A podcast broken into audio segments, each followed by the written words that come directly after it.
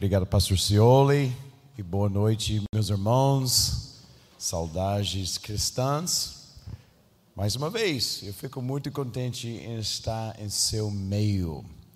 E, uh, e hoje nós comemos uma boa comida mineira. É uma razão porque cariocas são magras, porque realmente elas não sabem como, como cozinhar. Então, eu gosto de comida mineira, eu gosto de comida das mineiras. E uh, então eu fico feliz de estar com os irmãos aqui e ter essa oportunidade solene que Deus tem proporcionado para mim.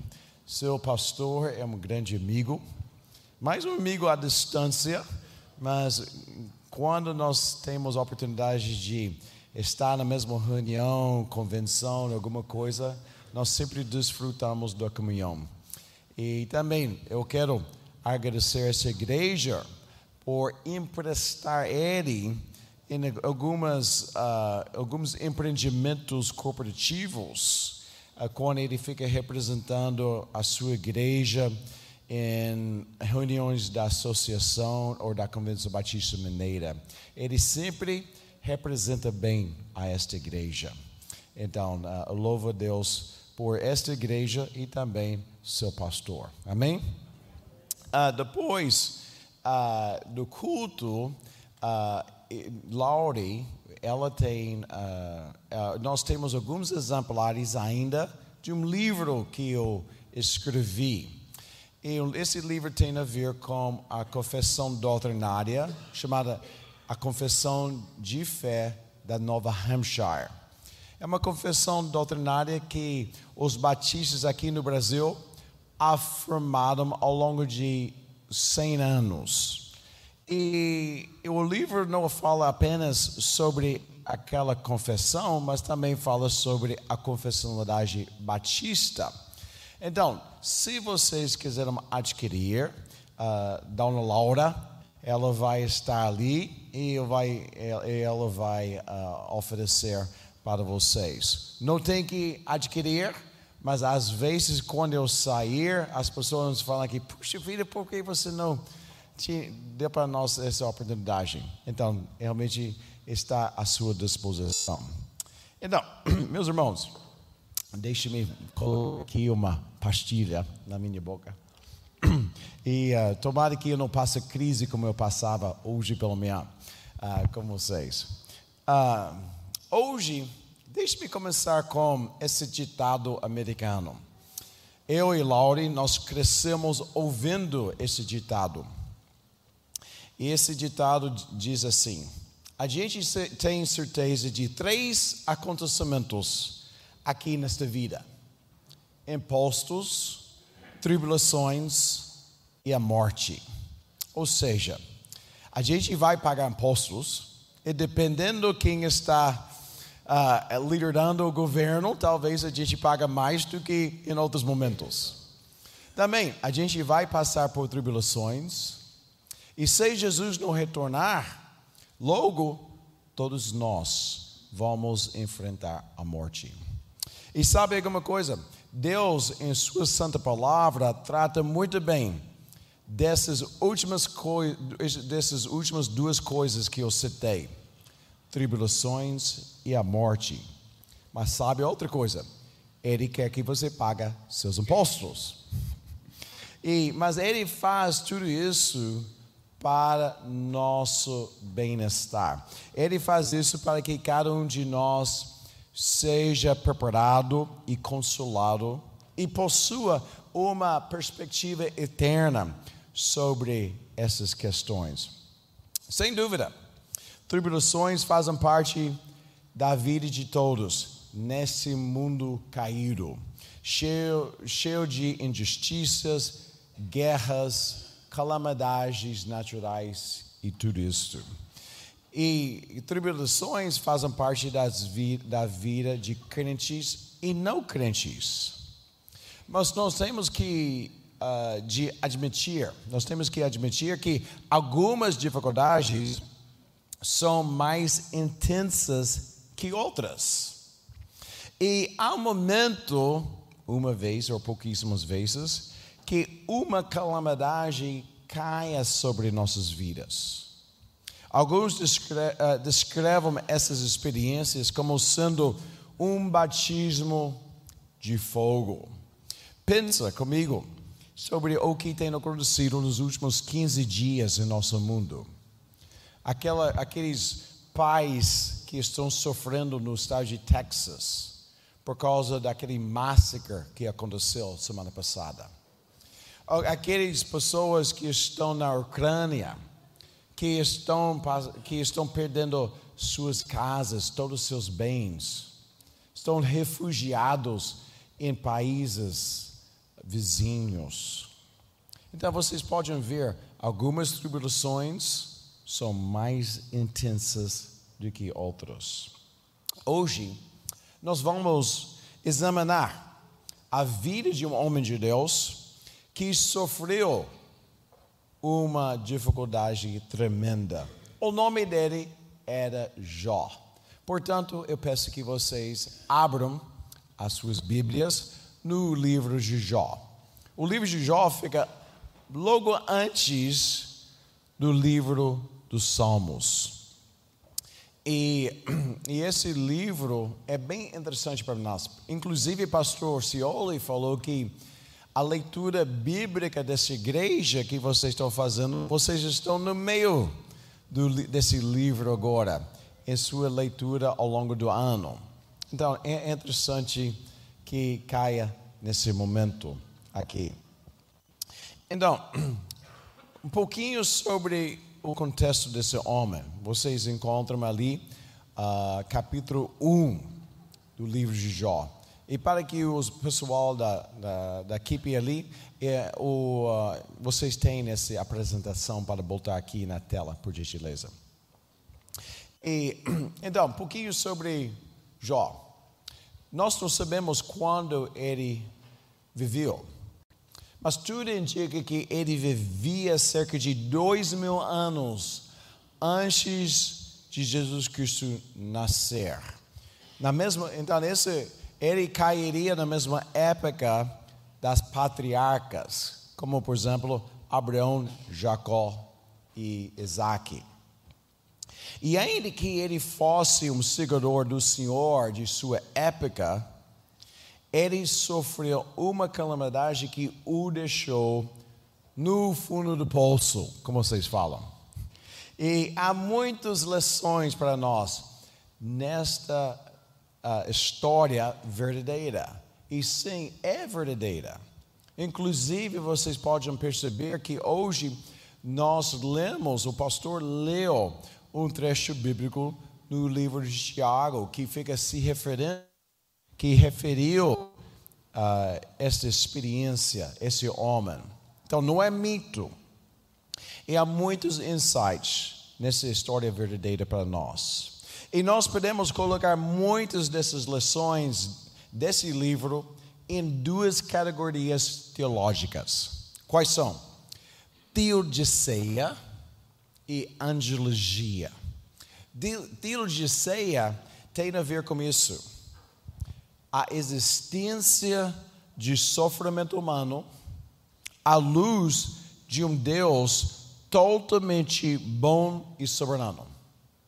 Então, esse, porque Deus, que é tão soberano, tão poderoso, tão bondoso, porque Ele permite essas coisas aconteçam.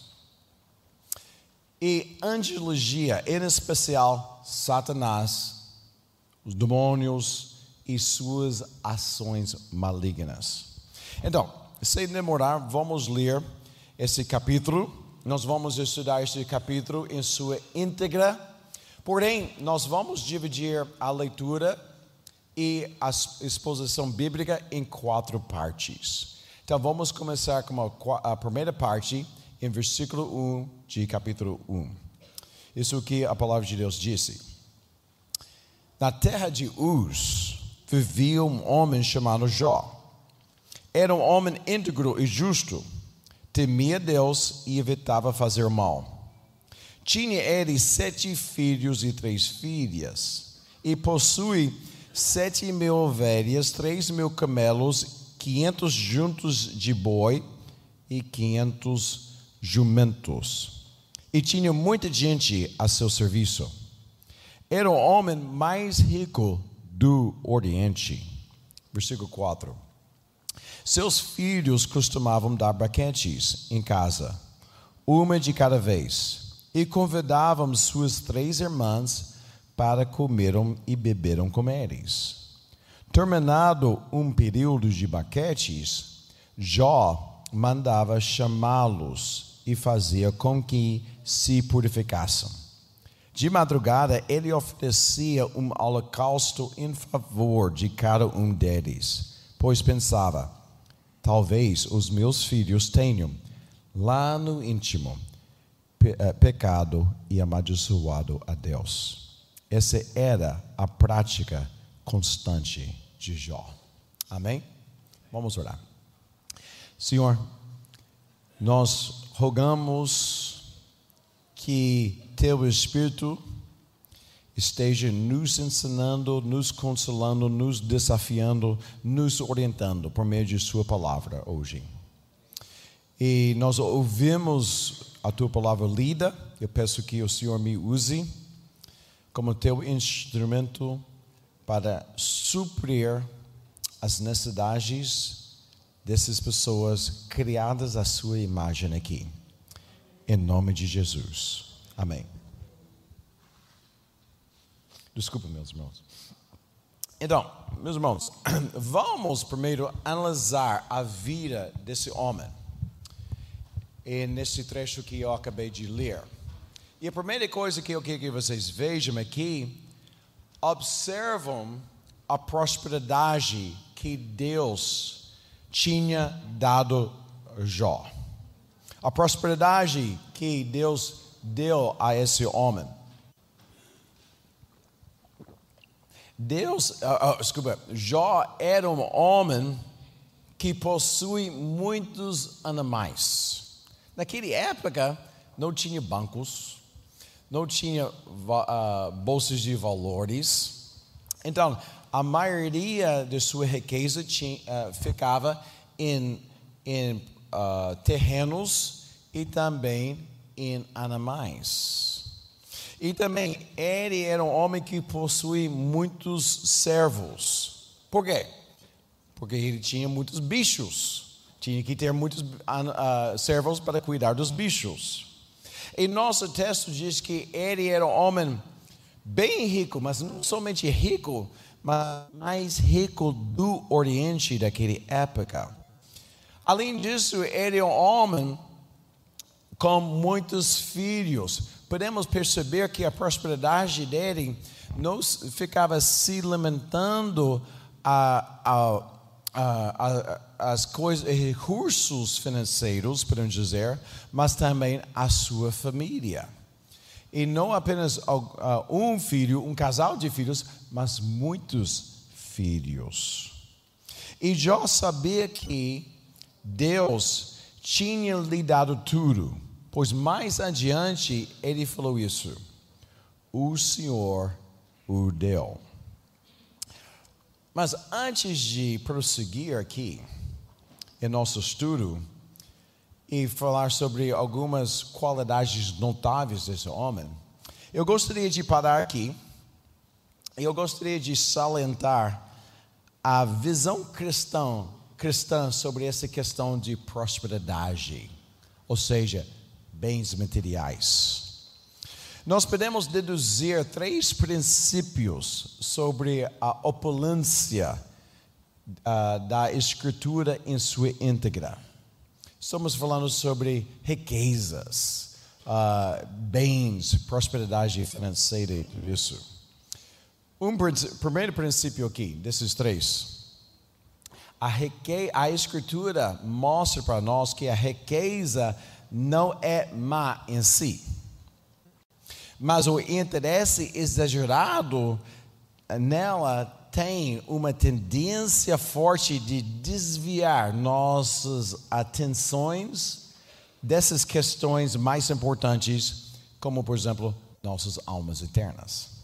Por isso, o apóstolo Paulo falou ao jovem Timóteo a instruir homens ricos. Ele diz que os que querem ficar ricos caiam em tentação, em armadilhas e em muitos desejos descontroláveis e nocivos que levam os homens a mergulhar na ruína e na destruição.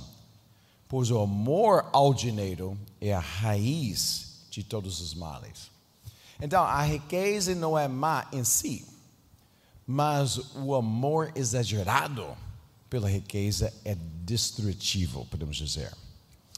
Segundo princípio, Deus dá riquezas a algumas pessoas cristãs.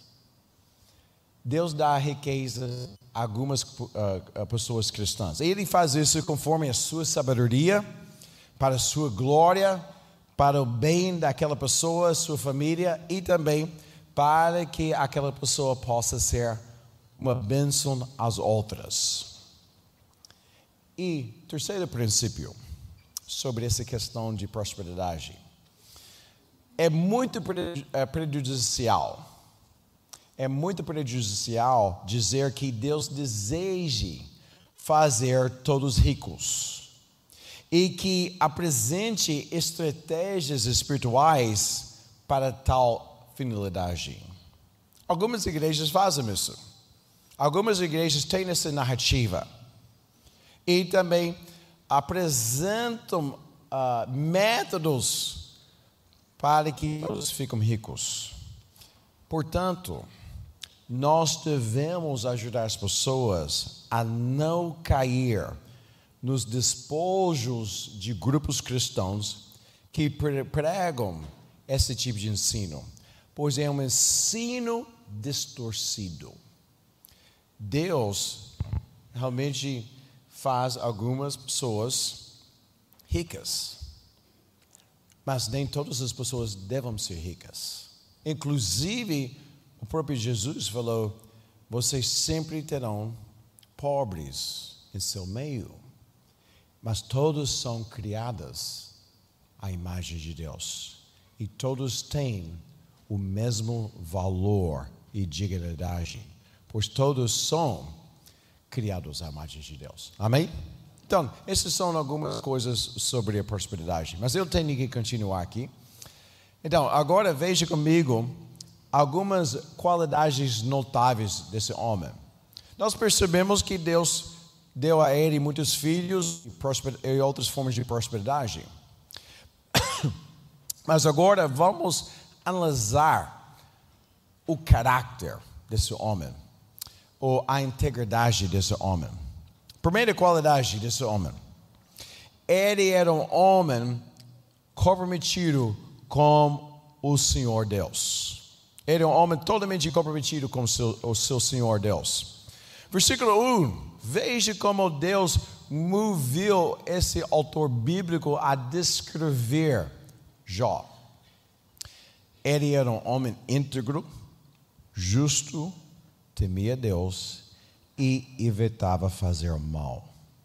Mais em frente, o próprio Deus vai falar isso sobre esse homem. Você gostaria que Deus falasse a mesma coisa sobre sua vida? Ele pode falar isso sobre sua vida? Sei não. Por que não? O que está impedindo essa descrição a, a, a, a encaixar na sua vida? Talvez tenha a ver com um relacionamento não devido ou um pecado em particular, mostrando alguma coisa para seu arrependimento, podemos dizer. Segunda qualidade sobre esse homem. Ele era um homem que liderava espiritualmente a sua família. Ele é um homem casado com muitos filhos, filhos adultos. Versículo 5, você pode perceber isso. Disse que, terminado um período de maquetes, Jó mandava chamar seus filhos e fazia com quem se purificasse. Não deu para eles muita opção, não, podemos dizer. De madrugada, ele oferecia um holocausto em favor de cada um deles. Nós precisamos lembrar, isso era antes da nova aliança, antes da, da, da aliança mosaica, ou da lei mosaica. Então, permite na época de Abraão. Mas ele fazia essas coisas conforme de o que Deus ordenou para que daquela época. Então, os homens que estão aqui, alguns homens que estão presentes aqui hoje, ah, fraquinho, pastor, misericórdia. Talvez eu tenha que ficar mais uma semana aqui. Há homens aqui hoje? Agora sim. Se você é casado, você é o líder espiritual de sua família? Não aceite esse pensamento cultural maligno aqui, que a mulher deve cuidar da parte da religião de sua família. Não, esse é um problema grave em muitas famílias. O homem é passivo em liderar espiritualmente a sua família. Não, não, não. O homem de Deus lidera e ora por sua família. E as mulheres dizem: as mulheres querem que você fique fazendo isso. Amém? Então, isso é como Deus tem ordenado, designado isso. Então, essas duas qualidades notáveis de Jó ligam-se às virtudes, meus irmãos. Quando nós morremos, nós vamos ser lembrados mais por nossas virtudes em vez de nossos hobbies, talentos, diplomas, trabalho esforçado e status na sociedade. A gente vai retornar para essas qualidades antes de concluir. Mas agora, vamos uh, prosseguir. E vamos sair da casa de Jó. E vamos sair um pouquinho dessa terra Vamos fazer uma viagem. E vamos, vamos entrar na esfera espiritual, onde, de onde o Senhor Deus, o único Deus verdadeiro, reina. E vamos ouvir uma conversa entre o Senhor e Satanás sobre este homem, sobre Jó. Então, eu peço que vocês uh, encontrem o versículo 6 de capítulo 1. E vamos continuar nossa leitura bíblica. Versículo 6, eu vou começar a ler sobre essa conversa.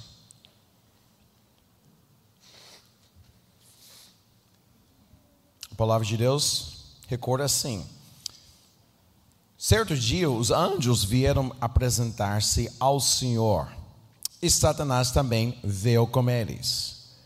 O Senhor disse a Satanás: de onde você veio?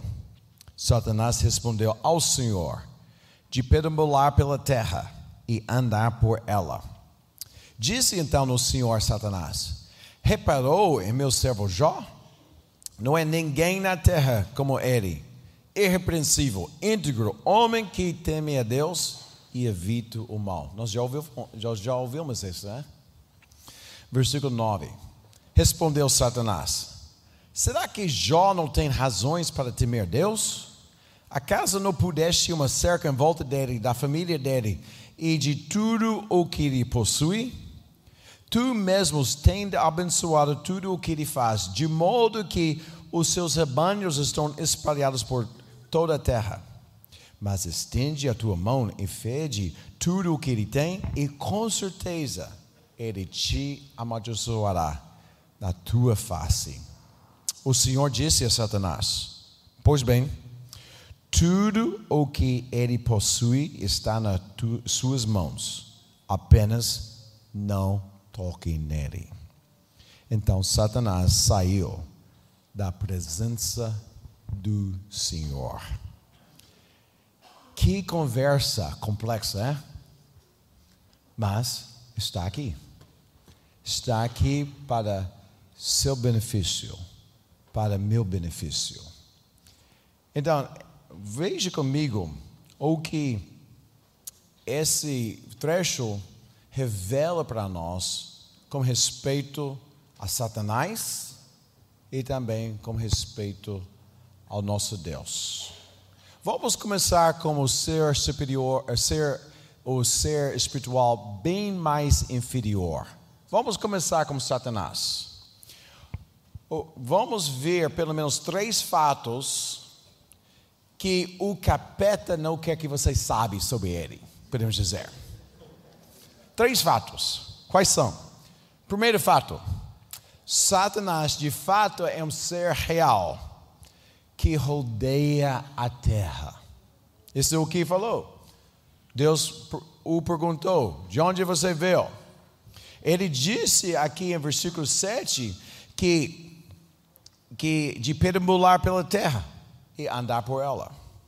A Bíblia em nenhuma parte nega a existência de Satanás. Pelo contrário, o Antigo Testamento e o Novo Testamento sempre está nos alertando, revelando sobre a existência dele. Inclusive, o apóstolo Pedro, por exemplo, em 1 Pedro, capítulo 5, versículo 8, falou isso à igreja aos irmãos da igreja: estejam alertas e vigiam. O diabo, o inimigo de vocês, andam ao redor como um leão, rugindo e procurando a quem possa devorar. E Jesus mesmo disse que o propósito de Satanás é matar, roubar e destruir. Sim, exatamente. Então, eu estou vendo muitos jovens aqui e adolescentes. Eu sei o que alguns dos seus professores falam sobre a sua religião. Sobre, fala sobre a sua fé cristã. Fala que Satanás é um mito, é uma ficção. Mas sabe alguma coisa?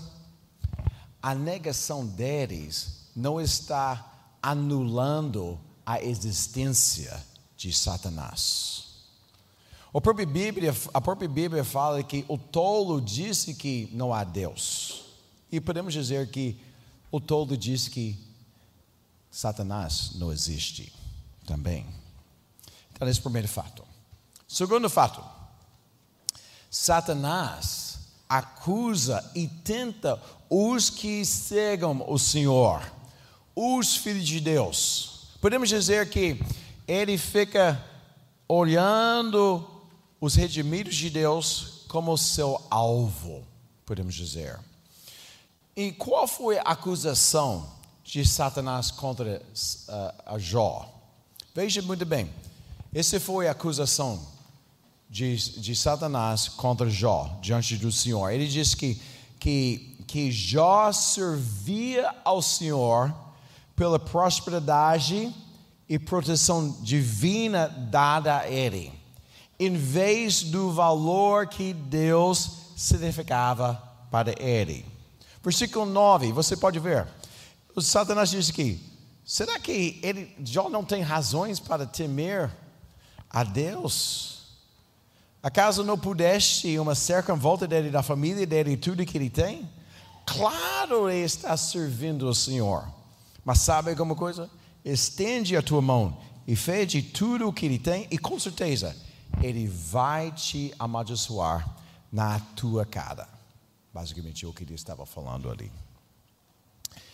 Então, veja bem: Jó não era um ateu, Jó não era um incrédulo, ele era um seguidor do Senhor daquela época. Portanto, sabem isso. Eu estou aqui uh, diante de cerca de 300 pessoas hoje à noite. Talvez tenha algumas pessoas no nosso meio hoje que ainda vocês não estão em Cristo Jesus.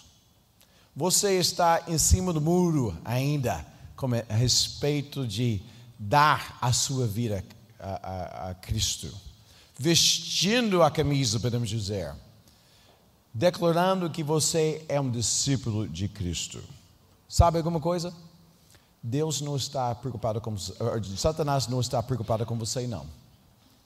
Porque de acordo com as escrituras, você está nas garras de Satanás. Você está nas suas garras. Então, isso não é o que eu estou falando, isso é o que a Bíblia está revelando. Gosto ou não, alguém que ainda não tem dado a sua vida a Cristo, alguém que não tem submetido ao reinado de Cristo, aquela pessoa está sujeita à carne, está sendo controlado pelo mundo, esse mundo e Satanás. Então, entenda a sua situação precária. Se você ainda não tem dado a sua vida ao Senhor. Não importa se você seja uma pessoa de bem. Não importa se você tem, ah, você é amiga dos evangélicos. Satanás continua a te controlando, te enganando e te tendo você em suas garras. E seu único escape, meu único escape, é através do Evangelho de Jesus Cristo. Cristo, Ele nunca pecou, pois Ele se tornou carne, Deus eterno se tornou carne e habitou entre nós. Ele viveu aquela vida perfeita que nós não podemos fazer. E o Filho eterno de Deus deu a sua própria vida em sacrifício a nós, pagando aquela justiça que nós não podemos pagar, tomando a ira de Deus por nós. Ele morreu ele ressuscitou, ele está vivo, ele está reinando, ele está convidando a todos nós a entrar em seu reino. Mas para entrar no seu reino, nós temos que reconhecer Ele como nosso Salvador, nosso único mediador entre Deus vivo e a gente pecadora. E nós precisamos também reconhecer o reinado dele em nossas vidas. Se ainda você não tem dado a sua vida a Cristo, oh, eu espero que você faça isso hoje. Hoje é o dia da salvação. Nós não temos garantia de amanhã. Se você precisa tomar essa decisão, que tem desdobramentos eternos. Fala comigo, fala com um dos pastores, fala para alguém e deixa esta igreja, alguns irmãos dessa igreja, fique caminhando com você, orando por você, esclarecendo esse ponto com você, até que você possa colocar sua cabeça na travesseira à noite, falando que eu estou com Deus e Deus está comigo. Amém? Vamos continuar. Veja o terceiro fato sobre o capeta aqui. E eu gosto muito desse fato. Satanás não consegue tocar em um discípulo de Cristo sem a licença de nosso Senhor Deus. Repito, Satanás não consegue tocar um seguidor de Deus sem a licença de nosso Deus poderoso. Você pode ver isso no versículo 6. Ele tinha que, veja ali, Satanás precisava prestar contas a Deus. Por quê? Porque é o que isso mostra para nós. Quem habita em você, você está em Cristo, é maior do que aquele que habita no mundo. Amém? E sem dúvida, Satanás é, é como um leão feroz, mas ele é um bicho acorrentado pelo Senhor. E nosso Deus controla a colheita. Amém? Então, isso deve nos dar consolo. Quando a vida se torna ruim. Quando nós entramos numa calamidade que não tem nada a ver com o nosso pecado. Que Deus ainda está em controle de tudo. Mas então isso me leva a pensar agora sobre o próprio Deus. O que essa conversa revela sobre Deus? Pelo menos dois fatos que Deus quer que você saiba. Primeiro, o Senhor está no comando de tudo. Isso tem a ver com a sua soberania, podemos dizer. Versículo 6. Certo dia os anjos vieram apresentar-se ao Senhor e Satanás também veio com eles. Nós, pensamos, nós falamos que ele é poderoso, mas ainda a gente tem dúvidas sobre essa questão de entidades espirituais. Pode ver, o próprio Satanás não podia fazer tudo sem a licença de Deus. Segundo fato, e talvez esse fato doe, mas está aqui. Deus permite que seus filhos passam por tribulações. Deus permite que seus filhos passem por tribulações. Deus permitiu que Jó fosse provado por Satanás e perdesse a sua prosperidade e sua proteção divina. Mas por quê? Por que Deus permitiu? Parece que o Senhor aceitou o desafio, podemos dizer, de Satanás, para que o Senhor fosse glorificado e agradecido pela provação de Jó, se Jó continuasse adorando e sendo fiel ao Senhor. Então, essa é a primeira razão que nós podemos perceber desse capítulo aqui. A segunda razão nós podemos perceber na, na, na Escritura, em, em sua íntegra, é isto: Deus permite as provações de seus filhos. Portanto, nós podemos dizer que Deus permitiu a provação que Jó enfrentou para aperfeiçoar o seu caráter. Veja bem, os propósitos de Deus para seus filhos, para a sua igreja, são de longo prazo, não são de curto prazo. Ele é o Senhor da história, Ele é o Senhor de tudo. Então, seus propósitos são de longo prazo. E nós não vamos saber todos os seus propósitos até que nós estejamos diante dele. Inclusive, João nunca sabia porque ele sofreu. ele nunca sabia. Deus finalmente respondeu a ele no final, mas ele nunca respondeu a razão por isso. Então, nem todos os nossos pecados uh, são provo uh, desculpa, nem todas as nossas tribulações são uh, provocam nossas próprias tribulações. Então, deixe-me fazer essa pergunta a você. Qual é a sua maior provocação agora? Qual é a sua maior tribulação que você está passando agora? Nem sempre as provações nossas são ligadas às consequências de nossos pecados. No caso de Jó, não era assim. E nem sempre em nossas vidas. Talvez a sua tribulação ou aquela situação dificilíssima que você está passando agora, seja seu melhor momento em sua vida para glorificar Deus, podemos dizer. Bem, agora, vamos voltar para a terra agora e vamos observar a provação que Jó enfrentou.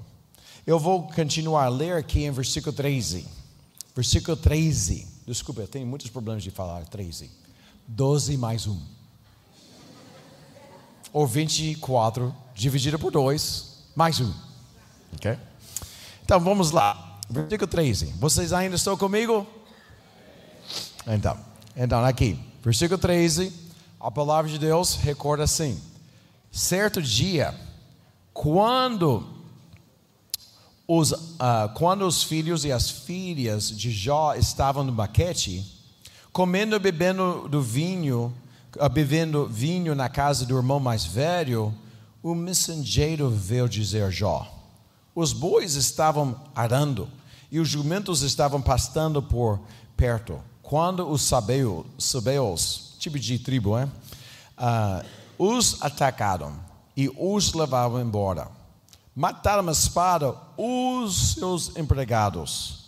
E eu fui o único que escapou para lhe contar. Enquanto ele ainda estava falando, chegou outro mensageiro, segundo mensageiro, e disse: Fogo de Deus caiu do céu e queimou totalmente as ovelhas e seus empregados. E eu fui o único que escapou para lhe contar. Enquanto ele ainda estava falando, chegou o terceiro mensageiro e disse: Vieram cadeus em três bandos, atacando, atacaram os camelos e os levavam, levaram embora.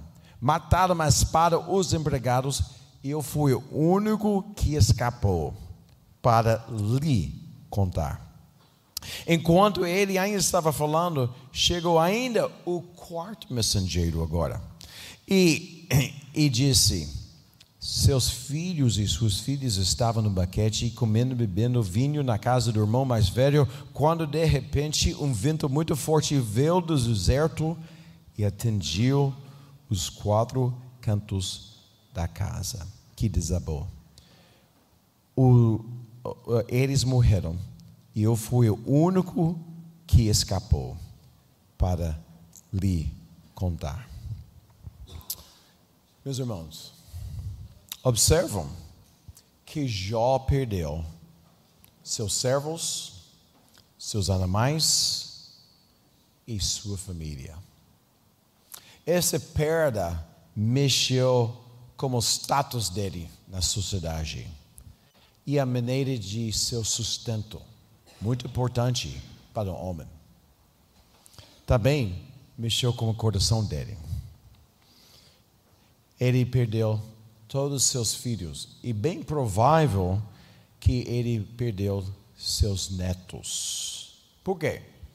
Eu me lembro quando a gente estava aqui, morando aqui em Minas, quando quando você chama um filho, quem vai? Claro, os netos, tios, tias, todo mundo vai. Estava ali. Nós sabemos que a sua esposa não estava, capítulo 2 revela isso. Mas ele perdeu todas as formas de prosperidade dele. Então, qual seria a sua resposta diante de tanta perda? Qual seria a minha resposta? Well, vamos ver a resposta dele diante dessa provação. Mas antes, se lembra de daquela parte interior de Jó? Você se lembra disso? Aquelas duas virtudes que eu já mencionei para vocês? Que ele é homem totalmente comprometido com seu Senhor que ele, e também ele liderava espiritualmente a sua família e tudo isso. Eis é o momento que o que estava dentro de Jó seria manifestado. É mesmo que água, podemos dizer. Está vendo aqui? Essa garrafa está cheia de água. Se eu começar a apertar essa garrafa, não tem jeito. O que está dentro vai se transbordar. Então, o que está dentro de seu coração? Tem muito a ver em o que você está colocando em sua mente, em seu coração durante a semana. O que você está assistindo, o que você está lendo, com quem você está conversando e tudo isso. Pois quando a vida começa a apertar, o que está dentro de seu coração vai se manifestar. Então vamos ver. Porque se lembre de ele estava cultivando sua piedade. E vamos ver pelo menos a resposta inicial de Jó diante dessa tribulação aqui. Mas antes de ver, se lembre disso. O momento para desenvolver nossa espiritualidade e buscar Deus não é um momento de dificuldades, mas em todos os momentos, em particular em momentos de paz. Não espera até que você esteja no fundo do poço para buscar Deus. Faça agora. Então vamos continuar a ler. Versículo 20. Essa é a resposta de Jó. Ao ouvir tudo isso, Jó levantou-se, rasgou o manto e rapou a cabeça. Então prostrou-se, rosto em terra, em adoração, e disse: Saí nu do ventre de minha mãe, e nu eu vou partir. O Senhor o deu, o Senhor o levou, louvado seja o nome do Senhor. Versículo 22. Em tudo isso, Jó não pecou e não culpou a Deus de coisa alguma. Então, quais foram? Vamos analisar as respostas de Jó. Tem quatro respostas, ou quatro dimensões de sua resposta aqui. Primeira resposta, ou primeira dimensão é desespero. Desespero. Versículo 20, quando ele ouviu, ele rasgou a manto e raspou a cabeça. Eu sei o que você está pensando nesse momento. Isso não é coisa de Deus, não. Essas foram as respostas de desespero daquela época. Por que eu estou falando isso? Meus irmãos, sem dúvida, Deus está reinando.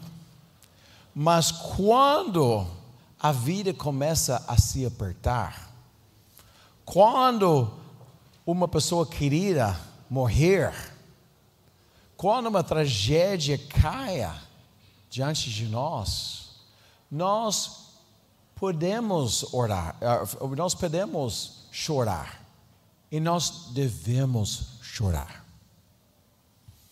Não é pecaminoso a perder chão, podemos dizer tem limites em como nós respondemos, mas ainda desespero é uma resposta apropriada. Segunda resposta, ou dimensão. Essa é surpreendente. A resposta de humilhação e adoração. Depois de rasgar manto e raspar a cabeça, a Bíblia diz que em versículo 1, ele prostrou-se rosto em terra em adoração. Esse homem riquíssimo estava com seu nariz na poeira, mas ele estava adorando naquele momento. Surpreendente para mim, porque diante de uma situação difícil, eu estou olhando aquela situação, mas ele respondeu em adoração. Terceira resposta ele continuava com uma, ele respondeu com uma perspectiva divina, uma perspectiva eterna diante dessa. Ele diz que saia nu do ventre de minha mãe e nu eu vou partir. O Senhor deu para mim toda essa prosperidade e o Senhor levou toda essa prosperidade. Mesmo assim, louvado seja o nome do Senhor. Ele reconheceu que a vida é passageira. A vida é como vapor, podemos dizer. Então, ele respondeu com a integridade diante de Deus. Ou seja, ele inicialmente saiu-se bem. Versículo 23. Em tudo isso, Jó não pecou a Deus. Jó não pecou e não culpou a Deus de alguma coisa. Então, eu gostaria de dar a vocês uma tarefa uh, de casa, podemos dizer. Se vocês quiserem conhecer mais, eu quero encorajar vocês a ler um versículo 2, capítulo 2, capítulo 3. A situação dele fica piorando, podemos dizer. Fica lendo capítulo 2 e 3 e pula para capítulos 38 a 42, bem no finalzinho, nos últimos cinco capítulos. E você vai ouvir a resposta de Deus e também a resposta de Jó diante da resposta de Deus. Mas, meus irmãos, o que nós podemos deduzir isso? Há muita coisa, muitas lições. Mas isso é o que eu queria, como eu queria finalizar aqui. Não serão nossos bens, não serão nossa força pessoal, nem nossos talentos que vão nos sustentar em uma crise, mas será o que está dentro da gente. Ou seja, será Deus por meio de Cristo e Sua graça por meio de Seu Espírito atuando em nossas vidas no mesmo, no mesmo tempo que nós andamos em seus caminhos. E essa é uma das razões porque Cristo instituiu a igreja para que as pessoas, os irmãos em Cristo, os filhos de Deus possam apoiar uns aos outros em momentos de dificuldades. Nós podemos alegrar quando todos estão alegrando e chorar como aquelas pessoas que estão chorando. Como uma família espiritual, podemos dizer. Então, eu sei que a maioria de vocês aqui são filhos de Deus, crentes, discípulos de Cristo. Mas, por que você é um discípulo de Cristo? Para os benefícios, e são benefícios incontáveis. E nós devemos tentar contar esses benefícios, essas bênçãos. Mas, o que fará se aquele desejo seu não será realizado? Aquele pedido seu não será atendido? Eh, Deus não fica respondendo aquela oração seu, sua. Sim, tenho certeza de que você esteja seguindo o Senhor, porque Ele é o Rei, e Ele é o único que tem as palavras da vida eterna. E vamos agradecer a Deus por suas bênçãos. Mas também vamos ter certeza que nós estamos seguindo Ele, porque Ele, Jesus Cristo, é o único caminho e tem as únicas palavras da vida eterna. Amém? Vamos ficar em pé nesse momento.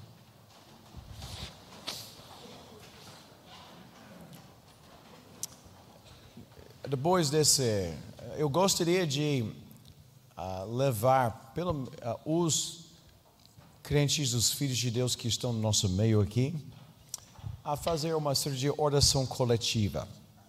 Mas a oração coletiva somente fica validando se está refletindo o coração de cada um de nós, podemos dizer. E, uh, e depois dessa oração, o Laure uh, escolheu uma canção, e essa canção vai ser um momento para você continuando orando, refletindo sobre uh, a graça de Deus, que fica sustentando sua vida aqui e também para a eternidade. Então, feche seus olhos. E se você concordar, você pode orar sim. Pode falar, Deus Pai, o Senhor é o único Deus verdadeiro. Teu filho Jesus é o único Salvador. E muitas vezes, Senhor, seus planos não são claros para mim. Mesmo assim, eu oro que o Senhor livre-me do mal. Mas se o Senhor permitir uma aprovação, eu peço a tua graça, teu poder e teu sustento, para que eu seja fiel ao Senhor e glorifique o Senhor no meio dessa tribulação. Tudo que eu tenho é do Senhor e pertence ao Senhor. Amém. Ó oh, Senhor, obrigado por conservar essa história para nós. Reconhecemos que o Senhor é soberano. Teu filho é o único mediador. E que o Senhor tem nos dado todas as coisas necessárias para passar esta vida fiel ao Senhor. Eu agradeço a Ti por essa igreja, cada pessoa que está aqui. E se é alguém em nosso meio que ainda não tem rendido a sua vida a Cristo, que aquela pessoa que é preciosa não descanse até que ela fique se reconciliando como o Senhor, como teu filho. Em nome de Jesus. Amém. Amém.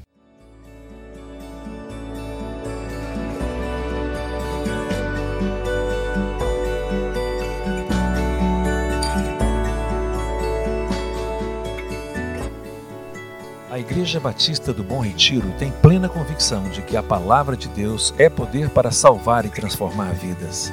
Nosso desejo é que essa mensagem tenha alcançado seu coração. Para saber mais sobre quem somos e em quem acreditamos, acesse ibbrpatinga.com.br.